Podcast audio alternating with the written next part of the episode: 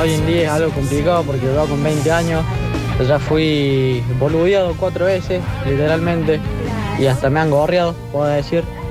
Pero es lo que pasa con la generación de hoy en día, que no saben comunicarse, no saben estar solos, los jóvenes de hoy, y buscan ese afecto, esa contención en otras personas antes de estar bien con uno mismo, ¿no? Como dijeron hace ratito.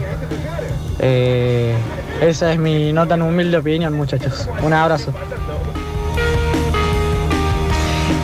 Lo más drástico que hice en pandemia, en pura pandemia restricta, era, estábamos con mi hermana, vivíamos al lado y estábamos tomando alcohol. Y en un momento tipo 3 de la mañana se nos acabó el alcohol y decimos, ¿qué hacemos?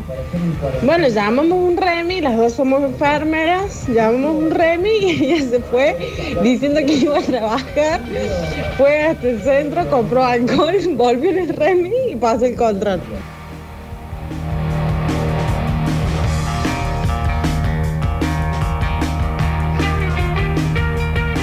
Bueno, metropolitanos, ahí con el tema ese de concretar, que por ahí los hombres dicen que no concretan tanto como las mujeres. Yo, esto sin saber, ¿no? Igualmente, yo creo que eh, hay que filtrar un poco los rangos, las edades eh, que estás buscando, porque por ahí que son más chicos, que están de novio o están recién casados, están boludeando. Yo creo que hay algún rango, quizá los más 40, que da, bueno, separados, divorciados, ya no tienen tanto drama y no, como dice por ahí, eh, hay pendejos que están boludeando y no terminan de concretar. En una de esas puede ser eso, no sé si se entiende.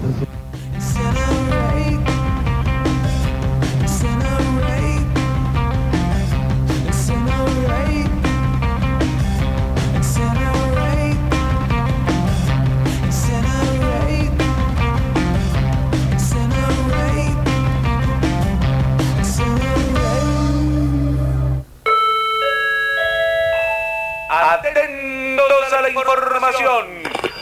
Ladies and gentlemen, uh, let's get ready to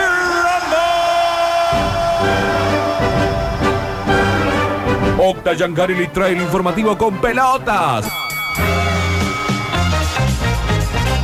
Momento polideportivo con goles, dobles, games, match points, triples y showtime.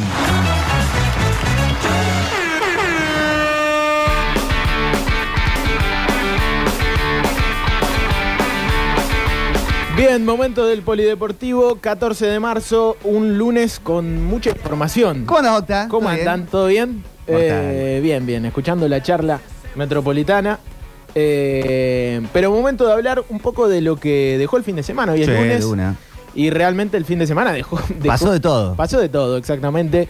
Porque entre los títulos de este lunes tenemos que decir que Belgrano es puntero, único puntero de El la primera puntero nacional. cordobés. Exactamente. Que Talleres está en búsqueda de técnico nuevamente, más allá de que va a tener presencia interina este miércoles.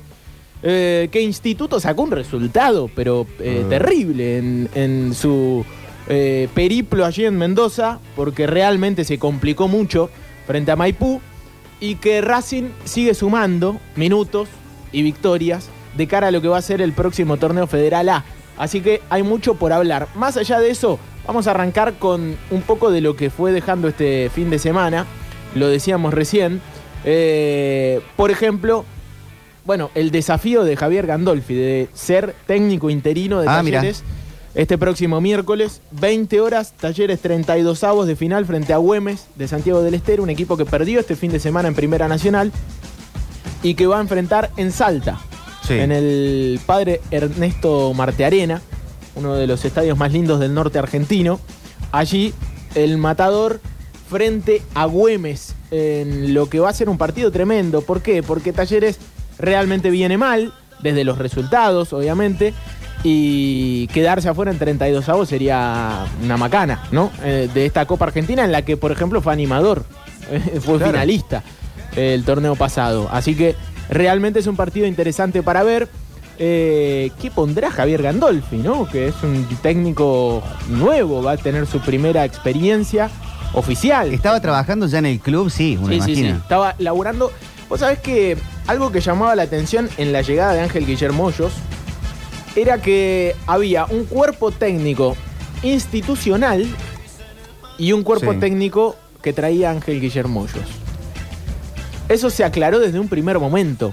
Y en ese cuerpo técnico institucional se sumaban, por ejemplo, un entrenador de arqueros, se sumaba Javier Gandolfi como parte del cuerpo técnico. eh, y bueno, eh, algo que de alguna manera me parece que está bueno, de cualquier manera, que los clubes tengan este eh, reemplazo inmediato en la, ante, ante lo que sucede, ¿no? Ante lo que sucedió, que es la baja de un, de un cuerpo técnico, la renuncia, o mejor dicho, eh, el pedido también de. o el despido también, Sí. ¿por qué no? ¿Qué viste de la conferencia de prensa que dio, o las declaraciones que dio públicamente Fasi con hoyos al lado? Sí. Yo vi medio incómoda la situación. Absolutamente. Eh, sí, es difícil sacar conclusiones porque sabemos que es muy político el asunto en ese sentido a la hora de declarar Fasi, muy inteligente. Parece que en el vestuario no habría sido todo tan, tan tranquilo como sucedió en la conferencia. Eh, Diego Barrera estuvo, fue eh, quien preguntó, ¿no? Y, y de hecho fue, le respondieron a Diego, tuvimos la suerte de, de- de preguntar primero allí en la conferencia, le respondieron a Diego Barrera y terminó la conferencia de prensa. Con Eh, esa respuesta. Claro, que bien por Diego que, que- que no le preguntó cómo se sentía el técnico, le preguntó qué va a pasar y, y estaba muy bien. Y la respuesta fue muy concreta. Eh, a mí me llama la atención algunos gestos de Andrés Fassi con Ángel Guillermo Hoyos, que me llamaban la atención desde el arranque, desde su llegada. Por ejemplo, aquella, aquel video que se filtró en el aeropuerto donde decía, déjame que te ayude. Un presidente que le dice eso a un, cuerpo técnico. Está claro que es un tipo que se mete en el equipo, se mete en los cuerpos técnicos. Hay que ver está- qué técnicos lo dejaban meterse, hasta dónde, cómo lo dejó meterse Ángel Guillermo Hoyos a André Fassi. Esa es la pregunta, ¿no? Eh, un gesto también de, de- de- de agarrar, viste, el brazo, sí. ya en la primera conferencia de prensa. Y el sábado, un Guillermito que para mí dice mucho. Muchísimo. Y se está hablando también, más allá de que podamos estar todos de acuerdo con que no funcionó lo de Hoyos, que- con que necesita Talleres un cambio de aire en ese sentido, están hablando del trabajo de alguien. Obvio, por supuesto, y mucho respeto, ¿no? Porque es un tipo muy respetuoso, eh, Ángel Guillermo Hoyos. Se nota que es un- un- una muy buena persona que quiere mucho a Talleres, ¿no? Eso Sí. eh, se le notaba, se lo notaba emocionado. Eh, aparte fue un grandísimo jugador de fútbol, ¿no? Uno de esos tipos que marcó los años 80 en Talleres como uno de los, Claro. de los grandes talentos. Así que sí, por ahí hay, sobre todo por ahí de, de- de la gente que no lo vio jugar, por ahí algunos pibes lo van a bardear, algunos hinchas, pero el tipo que lo vio jugar Ángel Guillermo yo calculo que le sostiene el respeto de, no sé si ídolo de la institución, pero sí de gran jugador, ¿no? De un tipo que, que sabe muy bien lo que es el mundo talleres y, y eso tiene que ser siempre re- eh, respetado. Sí, fue triste, ¿no? La, la conferencia de prensa. Básicamente porque estaba perdiendo el laburo y porque se nota que le tenía cariño a talleres. Bueno, eh, danza de nombre. ¿Alguien suena fuerte? ¿O es de todo? Realmente yo no quiero, no quiero jugármela porque no tengo la información certera y, y sería un error. Pero sí los eh, invito a todos a que se queden en sucesos deportivos porque quien cubre el club, Diego Barrera, Eh, seguramente. Y, sí. Bueno, no, hoy, por ejemplo, un portal importante de, de deportes de, de la Argentina llegó a hablar de Fernando Redondo. Lo cual llamó muchísimo la atención, porque es un técnico que no está en la órbita. Ni siquiera es un tipo que se lo referencie mucho como, como técnico, ¿no? Claro. Porque no lo fue. ¿Por qué ha estado dirigiendo Redondo? ¿Algún juvenil? Seguramente alguna- algo de, de Real Madrid Sí. eh, en juveniles. Eh, pero no tiene carrera oficial No, de bueno, técnico. Zidane no tenía carrera de técnico antes de agarrar eh, Claro, sí, obvio. el Real Madrid. Es verdad. Bueno, estamos comparando. pero- Gandolfi tampoco. Claro, sí. Ahora que va, que va a arrancar. O Caranta el- eh, cuando arrancó en instituto. Sí, Crespo cuando arranca en Banfield. Crespo como cuando arranca en Banfield. Sí, sí, eh, como siempre, ¿no? Es, eh, el arranque puede ser. eh, es fútbol, es fútbol. Pero eh, en el caso de Redondo, igual la, carrera de Redondo, Sí, lo que significa, ¿no? Como, como futbolista, uno de los mejores volantes centrales de, de la historia del Real Madrid. Que ha tenido, no sé esto, cómo después termina siendo parte del trabajo de los que son técnicos, pero ha tenido los mejores técnicos del mundo. Y Ha trabajado al lado de los mejores. sí, sí, aparte ha sido un jugador top, ¿no? Sí. Eh, y hay que siempre tener mucho respeto con, con ese. Cuando uno dice redondo, eh, lo sienta en, en los mejores equipos del mundo, ¿no? Se sienta en la mesa con cualquiera. Selección de los mejores de, de la Argentina de todos los tiempos. Hay un lugar para Redondo. Sí, sí, sí. En el puesto del 5. De volante central, sí. Sí, sí, sí. Yo creo que sí, es ¿En titular. serio Redondo suena? Mira Pero no, no, no, pará, pará, bajemos de vuelta, bajemos de vuelta. Octavio está confirmando portal- que Fernando Redondo. No, porque Ah. si no, el que se acaba de prender y estamos hablando de esto va a decir, no, no, no. Un portal argentino saltó con esto, lo cual a nosotros nos llama mucho la atención. Otro de los nombres, por ejemplo, muy altos Sí. de los cuales se habló, es otro que ha sido técnico del Real Madrid. El indiecito Solari. Mira, Santiago Solari, que ha tenido un paso también, un primer paso en el Real Madrid. No le fue tan bien, pero tampoco le fue tan mal. Ganó un Mundial de Clubes y era otro de los nombres que aparecían eh, en la órbita. Desde talleres. y perdón, ahora esto lo estoy googleando. Sí. Ha estado dirigiendo en México, en el América. Exactamente. No le estaba yendo bien poco. ahora en el América, realmente. La última racha de partidos no es buena. Eh, y aparte de eso, no es un dato menor, ¿no? Eh, la relación de Andrés Fassi con el fútbol de México. ¿Mm?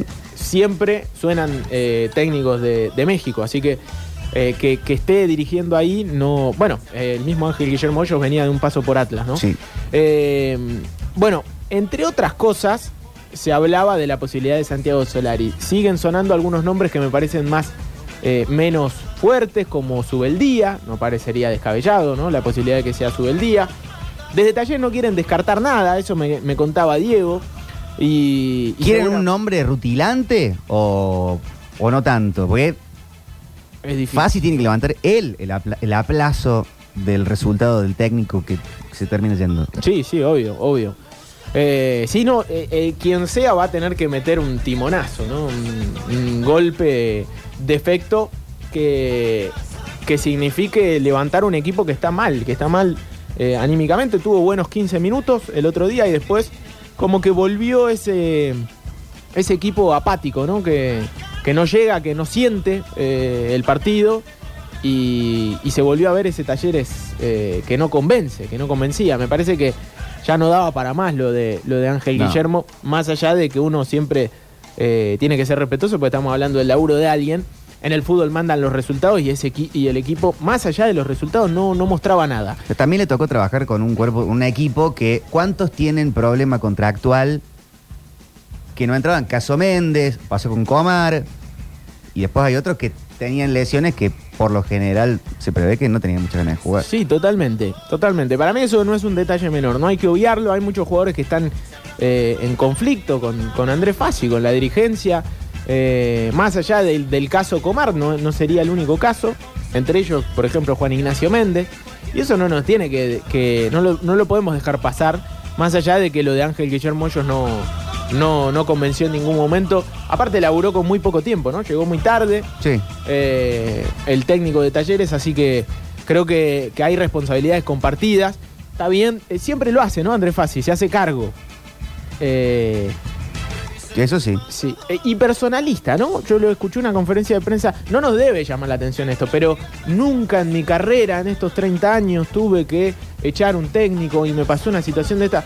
Bueno, siempre hay una primera vez y, y tampoco estaba mal, me parece, ¿no? Creo que todos coincidían, ya no daba para más. Eh, no, el, el fútbol es así, a veces las cosas salen, a veces no. Nadie tiene la fórmula mágica, No, total. ni siquiera Andrés Fassi. Pasa que está bueno que, que- que vos puedas reducir eh, eh, los problemas como, como lo supo hacer durante mucho tiempo, pero más allá de si en 30 años no echaste a ninguno, qué sé yo, en este momento me parece que estaba acertado hacerlo.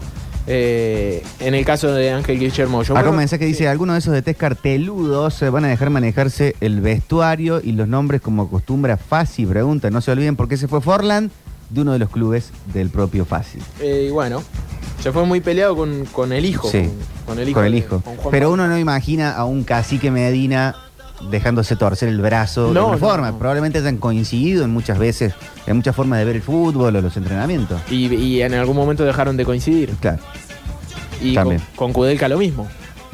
con Kudelka lo mismo. coincidieron hasta que dejaron de coincidir. Eh, sí, sí, sí, me parece que, que Más allá de que él, es el primer momento, el primer momento tenso de la era fácil, podríamos decir, cuanto a resultados. Sí, Bueno. de resultados sobre todo, claro, porque uno imagina también de cuando, a- antes que empezara a ir bien lo de Medina, ante la ida de los Navarro, los, los eh, no, ya Sí, Navarro se había sí, ido. Sí, sí, sí, no, pero, con Federico Navarro hubo un época. momento. Hubo un momento. Sí. Bueno, ¿quieren que cambiemos de barrio? por favor. Cambiamos de barrio, nos vamos al Verdi porque. Bueno, a quedarse, ¿no? A suceso deportivo porque vamos a estar con el tema talleres. ¿A ¿no? dónde está todo florecido? Está todo perfecto, Belgrano- está todo bueno, bárbaro. en Belgrano es No, otra cosa. el Luis Fartim es un exitoso, Eh, un bueno. tremendo presidente y la dirigencia, nada que ver con la, la del año pasado. Eh, ha cambiado todo. ¿por qué, te está- ¿Por qué ese tono tan burlón? No, ¿Lo, sentís así? Me parece un poquito, ¿no? Bueno, está bien. Siempre Eh, el resultado manda. Eso el resultado manda, el resultado manda en el fútbol. Más allá de esto, me parece que fue una buena victoria de Belgrano, ¿no? Que ganó bien y eso es lo importante. Volvió al triunfo eh, el Pirata y encima de local contra un rival importante como San Martín de San Juan. Sí. Eh, y volver a estar puntero. Eso es golazo total. Estar puntero se le dieron los resultados porque ganaba San Martín de Tucumán ayer en Mar del Plata, terminó perdiendo y Belgrano quedó como único puntero de la Primera Nacional. Cinco fechas, son 37. Poco hay que volverse loco, pero arrancó bien y eso está bien, eso está bueno. Eh, está empezando a encontrar cierto funcionamiento en el equipo y algo importante, Belgrano, más allá de que no convence por ahí desde el- lo futbolístico del todo, es un equipo ordenado y serio. Mm, Y lo ha demostrado en estas primeras cinco fechas, ¿no? Sí. Eh, ha eh, sabido disputar los partidos que le tocaron. De local ha ganado todo. Bueno, eh, me parece que eso siempre bueno. Y como vos decís, eh, realmente la semana es, mu- es mucho más tranquila. Claro. Eh, una fiesta al Verdi. Una fiesta al Verdi. Nuevamente, eh, un Guillermo Farré que se nota que, que es mucho más que un técnico para Mm. Belgrano, ¿no? Sigue teniendo esa figura, ese porte de ídolo que, que le da una espalda tremenda y me parece que eso está bueno. Se siente muy cómodo eh, el equipo con, con Farré en el banco. Eso no. no sí, pero valió sus quilates de ídolo, no así capaz un Olave, que le tocó otro momento. Eh, no es que haya dejado de ser ídolo, pero Farré no se quedó solo con la idolatría, se puso a trabajar, bancó un proceso. No, no, y puso en juego, de alguna manera, Totalmente. ¿no? Eh, ¿es, es injusto decirlo? Sí. Es injusto, pero muchas veces cuando las cosas no salen, preguntale a Guillermo Barros Esqueloto en Boca. Tipo de los más ganadores, el mismo Batalla, el más ganador de la historia, hoy por hoy, eh, para muchos. Eh, no sé si la figura de ídolo se, pierde tan fácil, pero ojo, eh, el mismo Luis Fartime. Recontra. Ujú. Eh, así que sí, sí, le está yendo muy bien y se nota que, que tiene un cariño especial el hincha con, con Guillermo Farré y él con el club. Eh, bueno, entre otros buenos resultados de Belgrano en este, en este fin de semana, ganó el femenino por la segunda fecha de la primera B en Atlanta, o mejor dicho, en el predio de Atlanta, allí en el Antonio Carboni.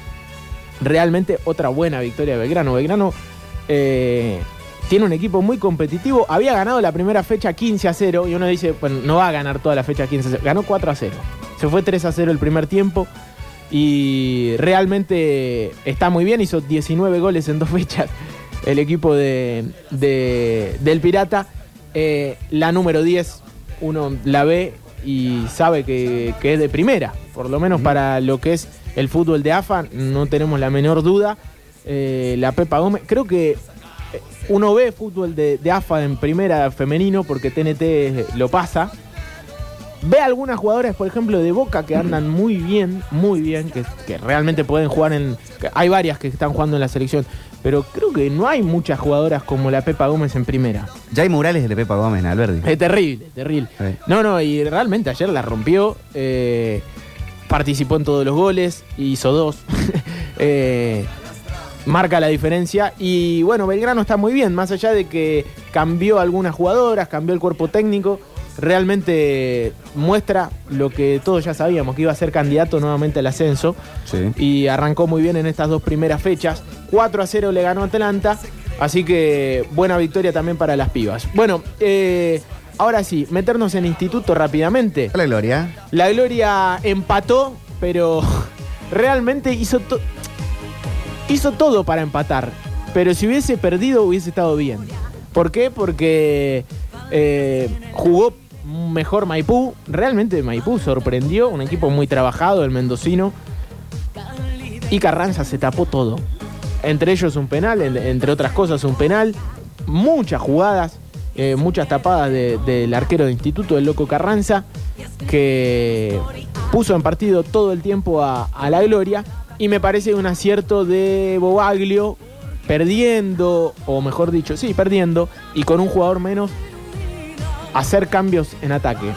Puso dos delanteros, es, es cierto, sacó dos delanteros, pero puso gente fresca y encontró el empate eh, jugándosela, ¿no? Porque cualquier otro hubiese cerrado el partido de otra manera, eh, perdiendo con un jugador menos. Realmente, hoy, yo creo que no te puedes agarrar, y me parece que estuvo bien lo que dijo Bobaglio, porque Bobaglio terminó el partido y dijo, no podemos jugar dos partidos así porque no vamos a, a sacar puntos jugando partidos así.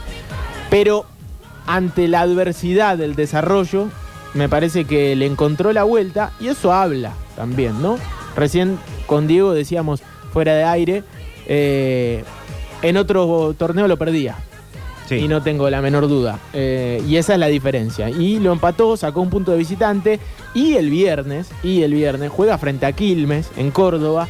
Y yo creo que Alta Córdoba va a ser una.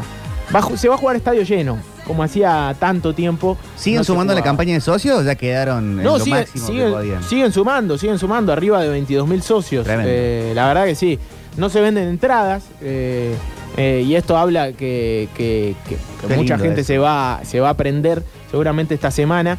Pero mucho entusiasmo, mucho entusiasmo por esto justamente, porque se armó un equipo competitivo y serio y eso termina convenciendo al hincha también para acercarse, para hacerse socio y para ser parte de este año en el que Instituto parece ser un poquito más serio que otros, por lo menos desde lo futbolístico, y lo ha demostrado. Tiene nueve puntos, está décimo, pero si gana el próximo viernes, seguramente se pondrá nuevamente en el lote de los de arriba, a donde apunta la, la gloria para estar aún más cerca de Belgrano. Esto es larguísimo, pero Instituto se ha mostrado serio desde el arranque del campeonato. Eh, decíamos Racing, Mundo Racing, porque jugó dos amistosos este fin de semana frente a Juniors. Eh, espera todavía una fecha tentativa para el partido con San Lorenzo en 32 avos de final. Realmente, a esta altura yo no sé si se va a jugar antes del arranque del torneo para la academia. Recordemos que el próximo 27 de marzo eh, juega su primera fecha, ¿no? Arrancará frente a Atlético Paraná de local en el Sancho, el, el Federal A. Me parece que antes de esa fecha no se va a jugar el partido con San Lorenzo. Eh, decidirá San Lorenzo, básicamente, cuándo se va a jugar este partido y no lo vemos muy posible antes del arranque de- del torneo. Más allá de eso, ganó los dos amistosos, 4 a 0 el primero, 3 a 1 el segundo. Eh, en el segundo, podríamos decir, eh, mostró un equipo mucho más parecido al 11 titular que en el primero, más allá de que tiene un plantel larguísimo, vamos a repasarlo para que el hincha de Racing vaya tomando un poco de forma de lo que es. El primero fue Antonioli, Alfaro, Emanuel Córdoba, Albarracín y Gianfranco Ferrero, Pizarro, Juan Fernando Alfaro, Nano Martínez, Lisandro Docampo, Diego Jara y Emiliano Blanco. Ese fue el 11. Parece titular, pero es un 11 suplente. Ese para Racing y para el cuerpo técnico. Ganó 4 a 0. Eh, Lizardo Docampo, Agustín Lavesi por 2 y el Mono Blanco, los goles de, la academia. Y en el segundo partido jugó con el 11 titular. Calidad Rodríguez, Rinaudo Rivero, Marcio Gómez, Albertinazzi, Franco García, Emanuel, eh, Jiménez, Axel Oyola, Ley Fernández, Marco Figueroa y Murialdo. Atención a este nombre. Y Murialdo como referente de ataque. Ganó 3 a 1 la academia. Realmente necesitaba sumar minutos Racing y lo pudo hacer este fin de semana frente a un rival importante como es Juniors porque venía siendo competitivo en el regional. Bueno, eh, la academia seguramente con la semana eh, en búsqueda de amistosos también, ¿no? Seguir sumando minutos y pensar en lo que va a ser el arranque del campeonato y cuando se le ocurra a Marcelo Tinelli o a Matías Lamens jugar el partido por Copa Argentina, porque realmente por más que Racing Están esperando. esté, claro, por más que Racing pregunte todos los días, eh, es muy difícil sacarle un día, un horario a ese partido, teniendo en cuenta las pretensiones y el momento de San Lorenzo, que le ganó 1 a 0 a Talleres eh, el sábado, pero que no está pasando un gran momento. eh. Le ganó con muy poco, de hecho, San Lorenzo a, a Talleres. Lo durmió en un lateral y no mucho más que eso eh, en el partido del sábado. Así que eso es un poco de lo que dejó el fin de semana. Realmente se viene una semana tremenda porque el miércoles vamos a tener Copa Argentina en la cadena del gol. Estaremos en Salta, por supuesto, para lo que va a ser Talleres Güemes. El viernes, partidazo con Quilmes, aquí en Córdoba, Instituto, recibiendo al cervecero, decimos, eh, Alta Córdoba a cancha llena seguramente para ese partido. Sábado Belgrano, sábado Belgrano, nuevamente jugando por Primera Nacional y recién el martes Talleres. Pero este fin de semana va a ser la fecha de los clásicos en el fútbol argentino y seguramente va a estar muy interesante para ver, más allá de que eh, no tendremos el clásico cordobés en primera como nos hubiese gustado, siempre la fecha de los clásicos es bastante atractiva con algunos partidos importantes en el fútbol argentino. Dicho sea de paso, hoy hay fútbol. Eh, 19-15 Atlético Tucumán Racing, 21-30 Argentinos Juniors Defensa y Justicia y 21-30 también Independiente en el Ricardo Enrique Bocini, en el Libertadores de América, jugando frente a Central Córdoba de Santiago del Estero. ¿Es Bochini o es Libertadores de América? Eh, creo que es un poco de las dos, ¿no? ¿Es dos? Es, ah, es los dos a la vez. eh, claro, eh, era Libertadores de América, pero se le cambió a, a Ricardo Enrique Bocini. No, Ah. deberías. Es como el Coloso del Parque. Marcelo Bielsa, Coloso Marcelo Bielsa. Claro, se llama Libertadores de América Ricardo Enrique, es Bochini. las dos. Le Eh, sumaron. Está bien. Eh, aparte son sinónimos. Pero es como el, monumental que se llama Vespucio Liberty. Antonio Vespucio Liberty, exactamente. Eh, claro, en el. Digo, son sinónimos Bocini de Libertadores. Eso sí. Eh, eso seguro. Eh, 19-15, 19-10 por Primera Nacional, Chicago Agropecuario, uno de los partidos de, de esta jornada como para seguir repasando. Y después un poco de lo que dejó el fin de semana, simplemente comentarlo, fue silbado Lionel Andrés Nah, Messi eh, en el PSG. Algo de lo que hablábamos, ¿no? Un equipo sin mucho sentido de pertenencia. Eh, el Paris Saint Germain, ¿no? Porque realmente eh, silbar a, a- a Messi y a Neymar Que también. no tuvo un mal partido Messi tampoco. O sea, silbó a la No, pero no- defensa. No, importaba si jugaba bien o jugaba mal. Lo, lo silbaron por el, porque se quedó fuera de la Champions. Mbappé no lo silbaron. Y porque me parece que Mbappé hizo tres goles, ¿no? Dos se los anularon y, y uno lo convalidaron. Hoy Mbappé, lo decíamos, ¿no? Es el mejor jugador del mundo. Creo que sí. No, creo que no hay dudas de eso. El más determinante, seguro. Se- seguro. Hay que ver con el Messi de la selección. Exactamente, sí, bueno, eh, tiene eso, ¿no? Los jugadores de, de arriba de 34 años. Uno decía, el mejor jugador del mundo en el año 2006, ¿quién era? Probablemente era Ronaldinho, ¿no? Pasando un gran momento. Eh, sin embargo, arrancó el Mundial y Zidane los paseó. Claro. Y tenía 34 años. Bueno, yo creo que el año de Messi lo va a definir el Mundial. Entonces el, el pico máximo de, de Messi va a aparecer por, por noviembre, ¿no? Seguro. Están pensando. Y no tengo la menor duda que el resto también, ¿no? El propio Neymar eh, tiene como objetivo el, el Mundial.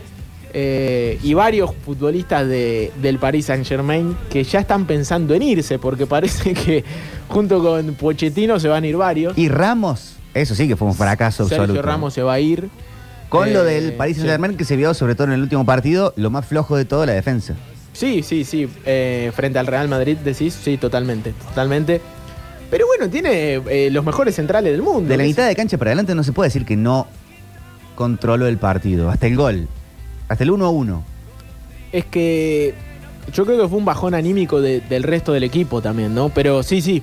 Sí, el jugando primer- de primera. Hubo- el la primer jugada tiempo fue anterior bárbaro. al, al gol de, al primero que regala Donnarumma Sí. era pases de primera entre Messi, Berratti, Pero aparte, Paredes. uno como le, o- o- hoy le pegamos a, a, a Marquinhos y a, y a Donnarumma, ¿no? Porque tuvieron dos errores garrafales, Sí. básicamente, ¿no? No, no porque eh, le querramos pegar. Pero a todo el primer tiempo, la salida del Paris Saint Germain era para aplaudir. ¿no? Y, y era ese objetivo de salir jugando, romper la, la- la línea de presión del Real Madrid. Lo hizo bárbaro, hasta que en un momento el uno se equivocó y se desmoronó. Sí, murió. Se desmoronó el, el Paris Saint Germain anímicamente, que realmente no le puede pasar a un equipo de las aspiraciones de, del Paris Saint Germain. Pero bueno, enfrente estaba el Real Madrid. Y, Y menos contra el Real Madrid, ¿no? Te no pasa con el Red Bull no sé cuánto. en el Bernabéu. bueno. en Y el Bernabéu. Sí, eh, realmente no. Podés comprar todo eh, como hace el, el catarí que maneja a- al Paris Saint Pero Germain. no puede decir ahora Messi. Pero no, y no, y aparte no puedes comprar sentido de pertenencia, no puedes comprar eh, mística y ni siquiera le puedes comprar el compromiso a los futbolistas. Eh, da la sensación de que si jugás en el Real Madrid hay una presión extra, simbólica. En el Paris Saint Germain. Mínimamente el de la historia. Hay tanta. El Paris Saint Germain no tiene una presión histórica. No. Puede tener presión de que compraste lo mejor del mundo. Y tampoco Bueno, tenés una tradición histórica de pelear Champions. Que la pueden tener otros equipos. eh, que por ahí no son tan top como el Real Madrid, que la gana siempre, o que es el más ganador, pero que sí tiene esa tradición de, de compromiso y, de- y popular, ¿no? ¿Qué sé yo? Un. City. ¿Sí? Es, es el equipo de la clase obrera de Manchester, tiene Claro. toda una tradición. Eh, el Paris Saint Germain es un equipo de vidrieras desde hace 40 años.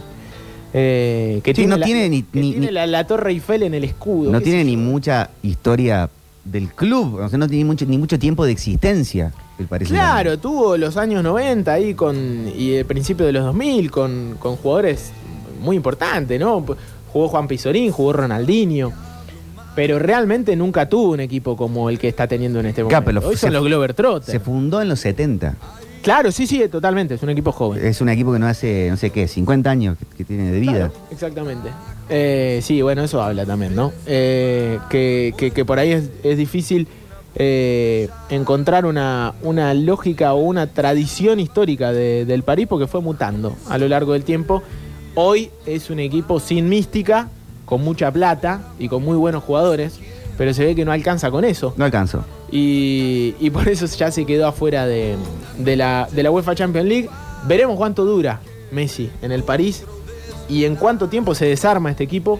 Así como se armó de un día para el otro, se va a desarmar Tal cual. eh, de un día para el otro y eso parece pasar porque hay mucha bronca en, en París con todo eso. Eh, en el ámbito del básquet y como para cerrar, porque se nos hizo un poquito largo, hoy juegan los Nuggets. eh, Lindo partido hoy. a los Sixers. Exactamente. Lo pasa E ESPN. Lo pasa así que lo ESPN. podemos ver. Los algunos minutos. tienen- Ojalá, ojalá. Eh, Va a estar lindo ver a- el Sí. duelo Jokic contra Embiid. Hay dos Sí, grandotes sí, que van a estar en, en la misma zona de marca. Eso va a estar bueno. ¿no? Totalmente, totalmente. Sí, veremos si Facu tiene minutos en la jornada de hoy. Eh, partido que se va a jugar esta noche. Y decíamos, lo vamos a poder ver por eh, los que no tenemos el, el League Pass. Eh, y veía, entre algunas otras imágenes, que Facu se encontró en la Universidad de Temple una imagen del Pepe Sánchez. Mira. Eh, que, bueno, uno de los históricos argentinos, ¿no? Un bahiense que realmente la rompió en la NBA y que hace poco tuvo minutos en Liga Nacional. ¿En serio? Porque- claro, y jugó un partidazo. ah, sí, se vio en redes. sí, eso. sí, sí, jugó un partidazo porque había varios con infectados de COVID en, en estudiantes, en, en Bahía, Bahía Blanca Weber, ahora cambió el nombre. Y, y se metió a jugar y la rompió el Pepe Sánchez porque eso no se pierde, se ve la técnica Obvio. no, no se pierde, menos de un tipo que jugó en NBA. Eh, así que eso es un poco de la información del día, de la jornada. Seguramente a lo largo de estos días nos vamos a ir metiendo de a poquito también en lo que va a ser la doble fecha de eliminatorias. Eh, acá no lo vamos a silbar, a Messi, ¿Qué ni va a a Di silbar a María, ni, ni a No, nadie. Banco el, el, eh, la cuenta de Twitter de Sacachispas que puso tener plata te hace más boludo. ¿Cómo van a silbar a Messi? Totalmente, ¿no? Eh, lo retuiteé porque. re- eh, ba- aparte es una buena cuenta la de Sacachispas, ¿eh? Siempre tira Sí. alguna. Pero más allá de eso, eh, realmente, ¿no? Eh, silbar a, a- Aparte de, de pronto del amor al, al odio tan, tan rápidamente. O sea, no, no había, no había, nunca hubo amor. No hubo tanto amor. Nunca hubo amor. Eh, es así. Y ya lo dijo Carlos, si no hay amor, que no haya nada. Que no haya nada, totalmente. Bueno, cerramos el polideportivo del 14 de marzo.